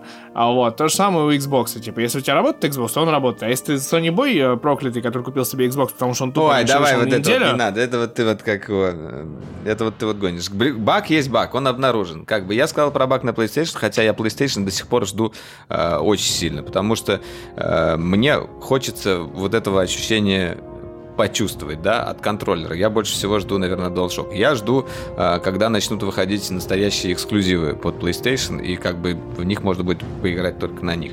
Другое дело, а, например, еще к тому же на вот этой вот первой версии а, PlayStation э, вроде бы вроде как это с обновлением должны поправить, но пока не работает VRR. Вот это вот на самом деле Да, да, да. не круто. Это, это прям вот косяк, косяк, косяк. Я вот тут себе заказал телевизор с VRR, а, а если он будет, не будет работать, как так? Что это за безобразие? Я не знаю вообще, как жить, честно. Но, но, но, я, я до сих пор не, не купил ни ту консоль, не предзаказал другую консоль. Я пока жду. Ну, Боря наиграется, Вот честно. может быть, он тебе даст. А, Я тут, знаешь, даже типа не буду там Борю как-то сношать в свою сторону, просто я такой, типа, я могу себе позволить консоль. Но я пока не хочу себе ни одну, ни другую. Типа, ну, вот, вот как-то у меня... Так, знаешь, сейчас мало очень времени, потому что очень много работы. И из-за Вот этого, да, типа, вот э, Митя не хочет ни одно, ни другое, я хочу и ту, и другую, хотя у меня тоже времени нифига нет, я не играл несколько месяцев уже, на самом деле, на приставке. Единственное, Нет, с точки я- зрения секса, с точки зрения сексуальности, мне, конечно, Xbox очень нравится, причем обе С версии. точки зрения, ты будешь сношаться с ней, окей, я понял. Э, Короче, Ну, они красивые. Я хочу вот этот шарик для пинг-понга подвесить. Я хочу шарик, для пинг-понга подвесить. на, это я тоже захотел. Это прям sale point. Я э, просто хотел еще сказать, а, что я сам давно не играл, и вот сейчас недавно купил игру э, Ghost Runner э, в, в преддверии э, Киберпанка. О, Я да, ты как раз про нее же хотел О, рассказать. Очень точно, прошлый раз. красивая игра в таком э, мире киберпанк. Ты бегаешь э, с катаной, а, и притом она такая сложная. Тебя убива- убивают в основном с одного выстрела, и ты убиваешь одним взмахом меча, и все, все происходит очень быстро. а, И знаешь, это вот э, та игра, когда у тебя вот эти вот все инстинкты должны быть прям на кончике пальцев. Тебе вот этот геймплей нужно оттачивать. Я люблю такие игры. Э, Я с удовольствием поиграл. Там атмосфера классная, музыка крутая, электронная. И вот прям вот очень здорово погружает. И я думаю, что эта игра отлично подошла под VR. Вот под VR бы она просто заиграла еще новыми красками. И я даже видел ролик, э, где ее запускали какими-то там э, хитрыми способами на VR. Не знаю, будут ли создатели. Нет вроде никакого официального заявления от них, будут ли они как-то допиливать под VR, но бегать с катаной Вопросу- по, по, по красивому Вопросы миру. про твой Ghost Runner. А когда мы у Бори сидели, а, он же запустил показать, что в Game Pass е вообще доступно. И когда там вдруг пром- промелькнул ярлык Mirror's Edge, вот в этот момент я сломался. Я просто понял, что я хочу поиграть сейчас в Mirror's Edge. Это же одна из лучших игр про паркур, и она как раз, типа, вот в таком, типа, очень классном дизайне, очень Ну вот, клёвом. кстати, Я- Ghost Runner, мне кажется, тебе тоже понравится. играл. Она тоже как бы Ну, паркур, паркур, да. э, Да, еще и с да, да. катаной, понимаешь? Это, как бы еще и Да киберпанк. идеальное сочетание. Идеальное идеальное сочетание. сочетание. Они просто как бы все лучшее взяли от отлично. этого мира и запихали в игру. Вот, ну типа это крутая игра. Давай типа про Assassin's Creed Valhalla, который вышел, и я так понимаю, что в него играют примерно все, потому что это такая типа последняя игра, наверное, поколения, потому что она вот вышла чуть-чуть до и чуть-чуть за вот ним. И сейчас в нее играют все, типа очень много народу наиграло, типа, во-первых, У меня все друзья в мир- основном играют э, в Destiny, я посмотрел. Так что все нормально. Да, но у меня очень много кто купил, как выяснилось, Вальгалу. Она немножечко, я так понимаю, глюченная, но э, там где-то на ПК, типа, нету русских субтитров, еще что-то там. Но типа, это какие-то единственное, косяки кстати, мелкие, из везде и всюду. Assassin's Creed вообще, э, который, в который мне захотелось поиграть из-за моего, моей большой любви к скандинавской мифологии. Но не знаю, будет ли у меня на это время. Я очень хочу э, до Киберпанка пройти хоть что-нибудь.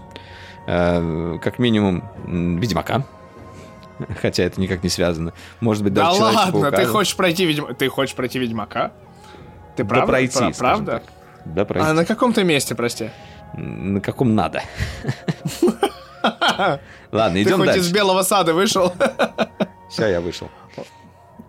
Так, да, еще важная новость, что было 7 ноября, и 7 ноября, это знаешь, как э, May the Force be with you, типа 4 мая считается Днем Звездных войн, N7, поскольку N7 он везде там, э, 7 ноября считается Днем Mass Effect, и, собственно, 7 ноября произошел анонс того, что ждали, я не знаю, сколько лет. Что будет ремастер Mass Effect всей трилогии, а еще заодно и новой части Mass Effect. И, и честно скажу, я, я вот готов признаться, э, возможно, меня за это покарают э, кто-то из наших слушателей, но Mass Effect я не играл никогда. Я играл в Dragon Age, я прошел две части Dragon Age, я играл во все Baldur's Gate, в Morrowind и все А прочее, это, все в прям на, это в The Old Republic играл? А, не, в который не играл, кстати. Ну, типа, я, я играл практически все самые культовые творения BioWare, и даже в своей жизни общался с Грегом Защеком, типа, который один из сооснователей компании. Но, типа, в Mass Effect я не играл никогда, и это, наверное, для меня самый ожидаемый проект, потому что я хочу в нее поиграть, наконец. То есть я вот, вот сейчас точно хочу. Вот, и теперь я жду ремастер. Окей. Официально. Да, Будем все вместе ждать. Так, ну что, я еще хотел сказать, вот почему-то я не вижу в- этой темы, те- темы в новостях, но она не касается нашего технологического мира, но касается мира вокруг нас. А, вакцина. Вакцина от коронавируса. А, все-таки это важное событие. А, вакцину вроде как сделали. Компания Pfizer, э, там с, э, и, и не только она, там, я так понимаю, многие и участвовали. там немецкое участие и китайское участие точно есть. Да, и как это будет все выглядеть, э, примерно нам рассказали. Это будет не одна прививка, а целых две, судя по всему, учитывая то, что вирус мутирует, видимо, как-то с этим связано. Но, тем не менее, было вроде как по заявлениям создателей этой вакцины 90% э, у нее работоспособность. 90% это уже заявка почти, практически на победу над коронавирусом. И я хотел тебя спросить, вот если будет возможность сделать такую вакцину э, в России, Прививку, прививку. прививку, да, э, пойдешь ли ты делать и за какую сумму? А, во-первых, во-первых, а, я живу в стране, где есть уже две вакцины. Это раз. Ни одну ты не сделал. И, и, и, и готовится третья, да. Но пока я самосохраняюсь, да. А в Китае есть еще четыре вакцины на минутку. Им просто не на ком, я так понимаю, тестить. Этим- В Китае полтора миллиарда людей, не на ком тестить. Вот, поэтому они тестят на бразильцах и еще на ком-то. А, само заявление, что а, такой вот международ- международный конгломерат создал вакцину, оно типа бахнуло в плане того, что ну, есть какая-то надежда а, на то, что мы сможем выйти из дома и как-то ну, Не нормально жить. Да, вот. Поэтому, конечно, в перспективе, да. Но я не знаю, какая перспектива. То есть мне нужно все-таки какие-то сколько? За данные. 5 тысяч ты бы сделал? За 10 тысяч? Слушай, то- точно за бесплатно согласился бы на тест. А вот, э, но И ты э, не вот боишься для себя... последствий там и еще что-то? Нет, вот как раз боюсь. Поэтому за бесплатно. Вот. А, но если, типа, там, типа, делать и гарантированно, там, хотя бы на 90%, что, типа, будет все хорошо, ну, тысяч пять, наверное, психологически, да. Ну, я, Да. кстати, думаю, было бы круто, если бы вместе с вакциной давали какой-то сертификат э, такой. Э, Я, ну, типа, вакцинирован. И теперь э, с этим сертификатом тебя могут пускать спокойно на Значок, все самолеты. значок.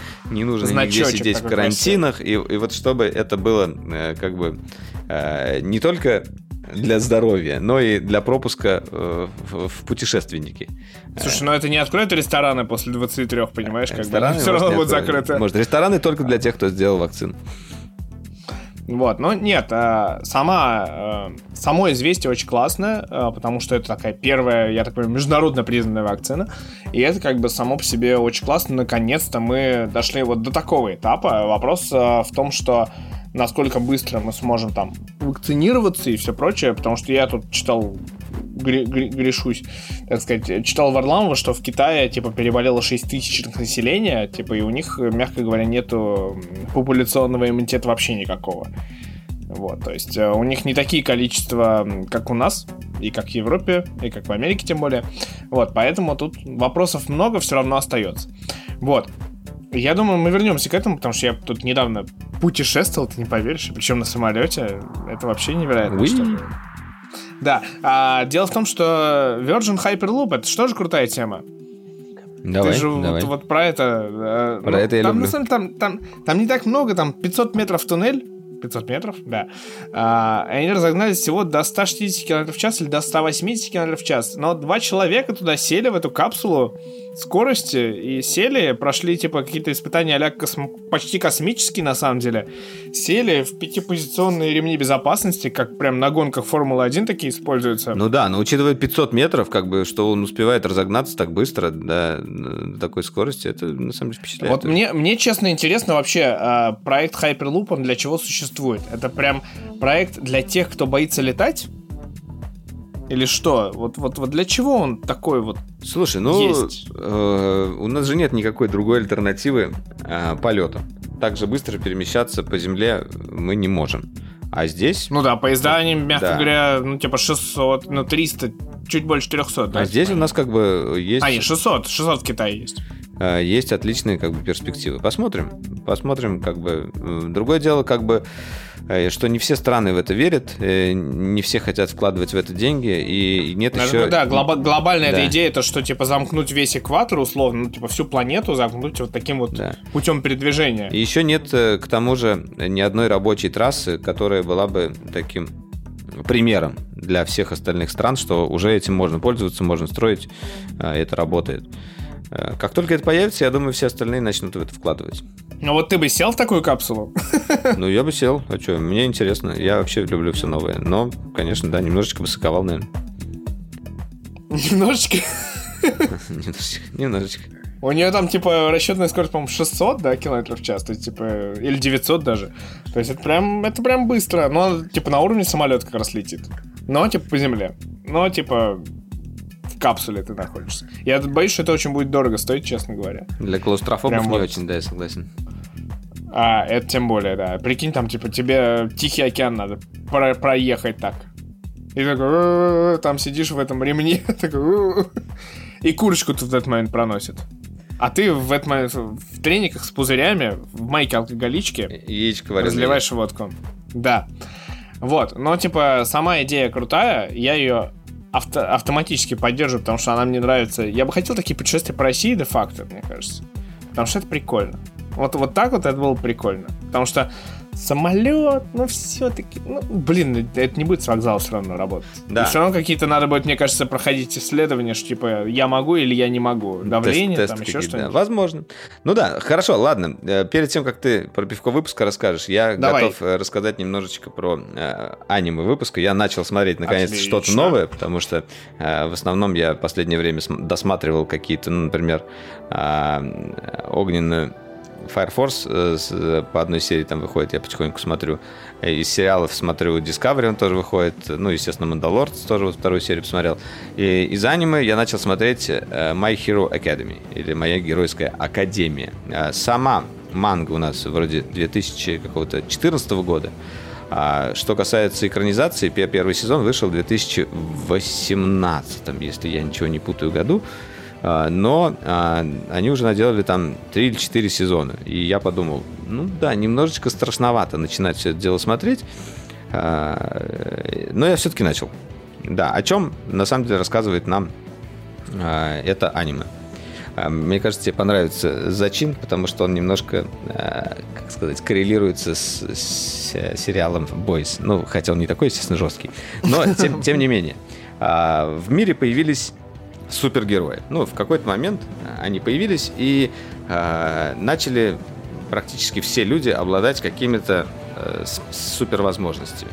Э, притом совершенно разными. Иногда совершенно дебильными. Там э, ты можешь передвигать, например, вещи очень маленькие телепатии, можешь там плеваться кислотой, э, можешь взрываться, еще что-то. Ну, некоторые, естественно, силы сильнее других.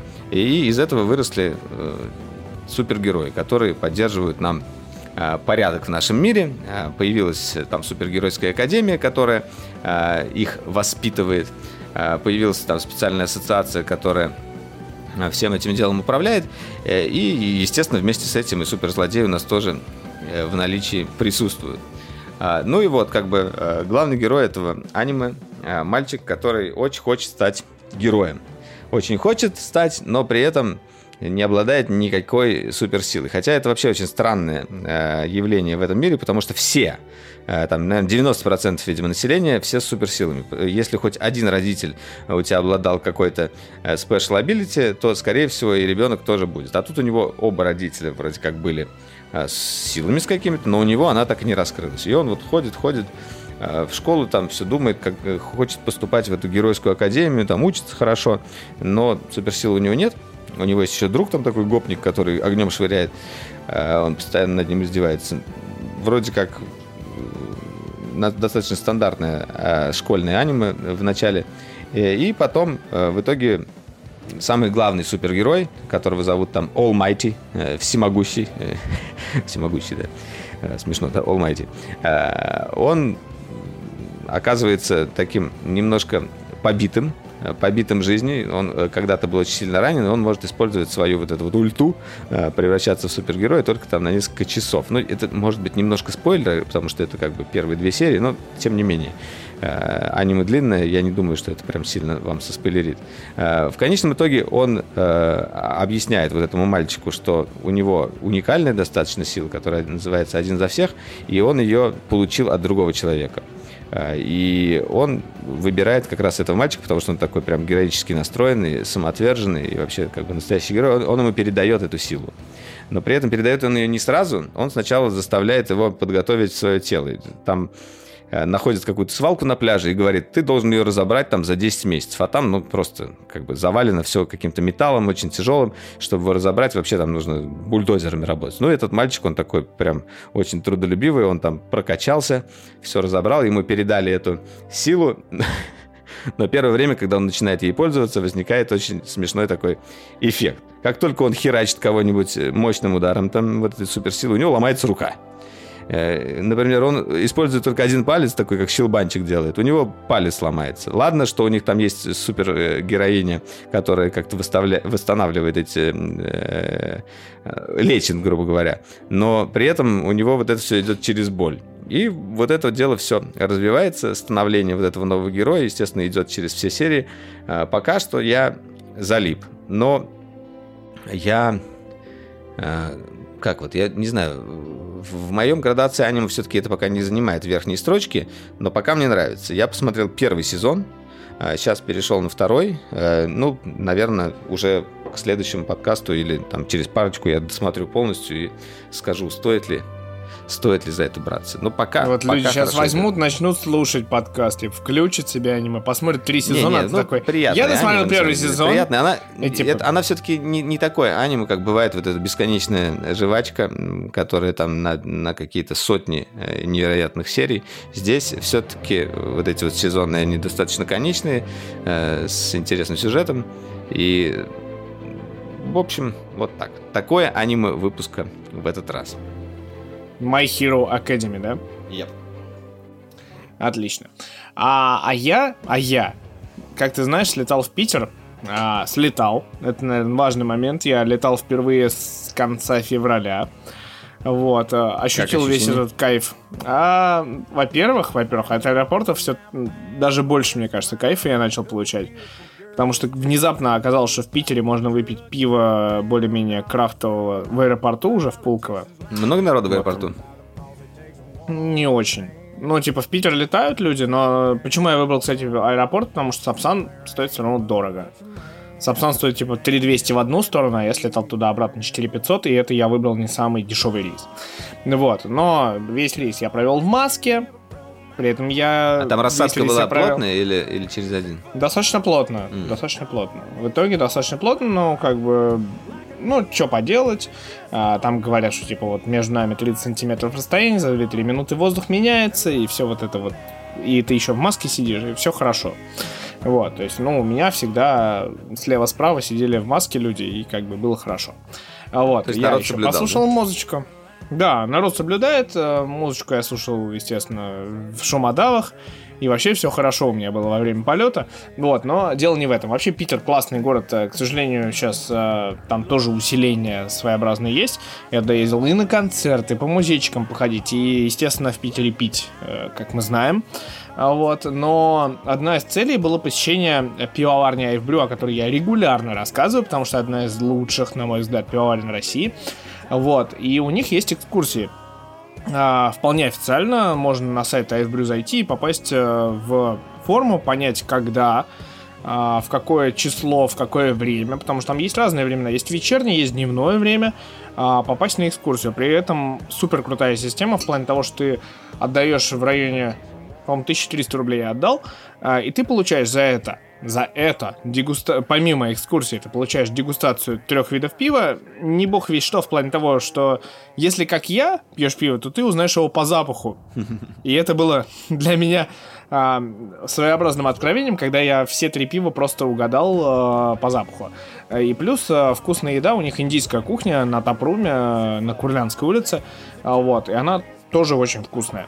Вот, а, но главное, что я ходил, топтал ножками пивоварню, а, нюхал хмель от а, Якима Чивса, о котором не раз упоминали, узнал, узнал инсайт, что вроде у Якима Чивс запусти- э, закупили еще немножко хмеля HBC 692 и будет сварен новый раннинг Талус, один из а, самых, наверное, вкуснейших сортов в этом году Deep в принципе. Вот. Плюс ко всему, я одним, видимо, из первых э, узнал, что новая лоботомия будет содержаться в бочках из-под Педро Хименеса. Сегодня, сегодня, как раз 12 ноября, тоже произошел еще один анонс.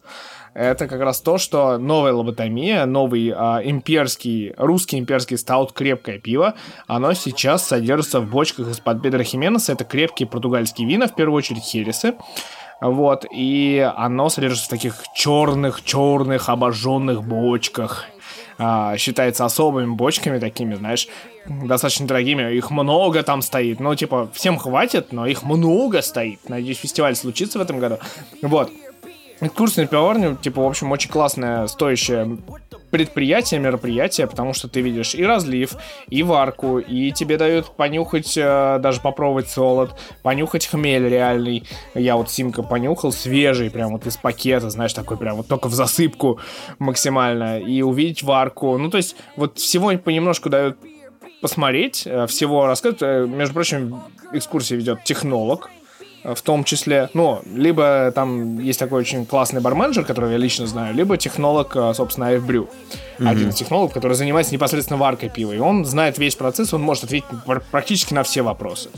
Вот. И, в общем, блин, это одно из самых классных мест в Питере, где можно провести время, потому что потом мы остались, естественно, на Тапруме, а, выпили пиво, я купил футболку, кепку, а, Оля, с которой я была, она купила шапку, и мы еще выпили классного пива. Это прям классного, свежайшего, между прочим. Там, типа, буквально пиво только что сварили, там, типа, и оно было разлито в банке, и я выпил прям на из свежайших квадхоппер от Айфбрю, который я прям могу порекомендовать. И ди- да, сорт дизель-терапи, кислячок такой очень классный, по-моему, я тебе его даже когда-то советовал. Может, я даже его пил, я не помню. Да. Э, Этот, э, как его, Юля, кстати, в Крафтроме тут заказывала АФ Брю. Greenhouse Fresh? Из, из Нидерландов или откуда-то они там доставляли. На дегустацию они брали. Они продегустировали все без меня. И вообще недавно еще дегустировали а, бутылку Три фонтана без меня. Вообще сволочи. Я Ты просто прям- пропустил. Ужасный ты человек. Да. Насколько я знаю, Ю- Юля как раз в Крафтруме ре- дегустировала тот самый Greenhouse Fresh, который я тебе привозил в Берлин, когда мы с тобой еще ездили на Ифу. Было такое событие. Когда я тебе привозил оверхайп туда баночку и привозил как раз Greenhouse Да-да-да. Fresh, чтобы, вот помнишь, малосольное такое газе. Вот это оно Да, и да, было. да, рассольчик, рассольчик. Да, да, это же да. офигенное пиво, оно классное. Я типа готов его иногда прикольно. пить прям. Оно клевое, оно прикольное. И прям порекомендовать, если кто увидит, Greenhouse Fresh, а F-Brew это прям... а, Блин, ну, а- а- оверхайп, конечно, это- Ну, оверхайп. это- это- Он существует, э, ну, существует в нашей памяти, к сожалению, уже. Больше его Слушай, такого не Наверняка будет. не повторят еще варку. Нет, там идея в том, что это не должно повторяться. Это четыре пивоварни, которые собрались вместе. Они делали после этого стаут. У меня сейчас как раз стоит Overhype Beast. Если что, я тебе готов прям, вот прям, знаешь, а, тебе, никому другому, баночка, залитая сургучом. Офигеть, прикольно. Да, это Overhype Beast, это выдержанный год э, в бочках э, тот самый Overhype. Интересно. Таут. Да, я готовлю одну на привоз, но я надеюсь, коронавирус уйдет, и мы встретимся Да, да, снова да. все вместе. Может, блин, не уже не верится, что в этом году, конечно, это может случиться, но, но хочется верить. Ну, Москву закрыли до 15 января. Ну так, относительно закрывают, но типа... У нас уже тоже, как в Питере, с 20... Кстати, вот в Питере а, спасибо жителям Питера за то, что соблюдаете там масочный режим в общественном транспорте. И вот эта вот история про бары с 23 до 6 утра. То есть мы реально пили в барах, заходили в масочках, заказывали. В 23 часа нас, нам, ну, типа, мы рассчитывались, и все, и уходили. Вот, уже спать. Э, В этом смысле все очень четко соблюдается. Блин, Спасибо, что мы соблюдаем это все вместе с вами. Я еще был на концерте, и там тоже получилось так, что вокруг меня никого не было, и такая социальная дистанция тоже соблюдалась везде и всюду. Вот, по-своему. Вот. Хотелось бы, чтобы, конечно, это время э, мы, наверное, не то что с ностальгией вспоминали, но, ну, просто чтобы оно ушло, и, типа, впоследствии мы, типа, это просто вспоминали как данность, что это было, к сожалению, и было. И чтобы меньше людей болело Да, вокруг да, нас. вот хочется, чтобы мы вспоминали, а не чтобы как бы мы к этому привыкли и было так всегда. Вот этого точно не хочется. Вот, да, и, в общем-то, на этом э, рекомендую, кто живет в Питере, все-таки отправиться на экскурсию на производство AF Это прям клево, классно, это крутой experience. На Курлянскую, э, соответственно, в Инстаграме просто AF посмотрите, есть ссылочка, и сходите туда. Это, это прям интересно, это клево.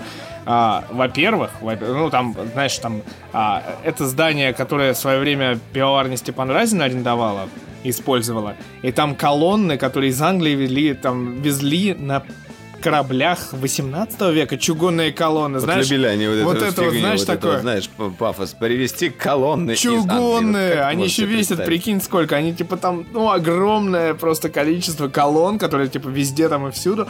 Блин, это реально крутое место, такое место силы мое. Вот честно, когда в Питере я оказываюсь, а, вот на Курлянской не оказаться, мне кажется, нельзя. Все любят, когда я рекомендую какие-то вот места, вот Айв Брю Тапрум на Курлянской, там еще напротив есть братство певца, если кто хочет зайти, тоже клевое место. Вот если у вас есть такая возможность, а, используйте это, пока, пока есть такая возможность. И при этом берегите себя, Валера начинает переключать цвета, и это что-то значит. Нет, просто так. Пультик нашел. Понятно. Угорает.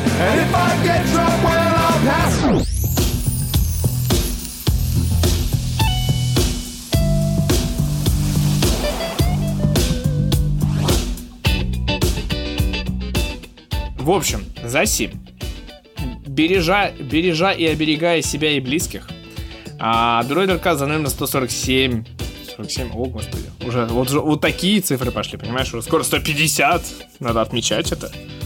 О, здесь а, Да. скоро будет, да. Надо что-то придумать. Вот. А, необычное. Нет, обычное придумаю, не переживай. Просто обычное. В общем, друзья, спасибо большое, что были с нами э, и слушали нас. Нам было очень приятно с вами пообщаться, хоть и в одну сторону. Не забывайте, что вы можете всегда написать э, твиты э, с хэштегом DroiderCast, и мы обязательно когда-нибудь их прочитаем. Ну, я с Э, удовольствием. Давай в следующем подкасте мы Да, посмотрим давай, да, да, давай, давай обязательно. Вот так вот, да. В следующем подкасте за номер 148 мы будем следить за твиттером а, с хэштегом DroiderCast. А, Кто дослушал до полуторачасовой э, вот отметки, тот классный. И тот нам, наверное, отправил вопрос какой-нибудь классный, и мы ему ответим обязательно. Да, да. Предлагайте темы для обсуждения, задавайте вопросы. Мы это любим. В общем, с вами были Валерий Истишев, Митя Иванов. Встретимся примерно через неделю. До встречи. Так вот, примерно. Да. Так, я- Просто ну, и это тоже, да. Вот. Всем пока, э, берегите себя и храните своих близких. И все будет круто. Пока.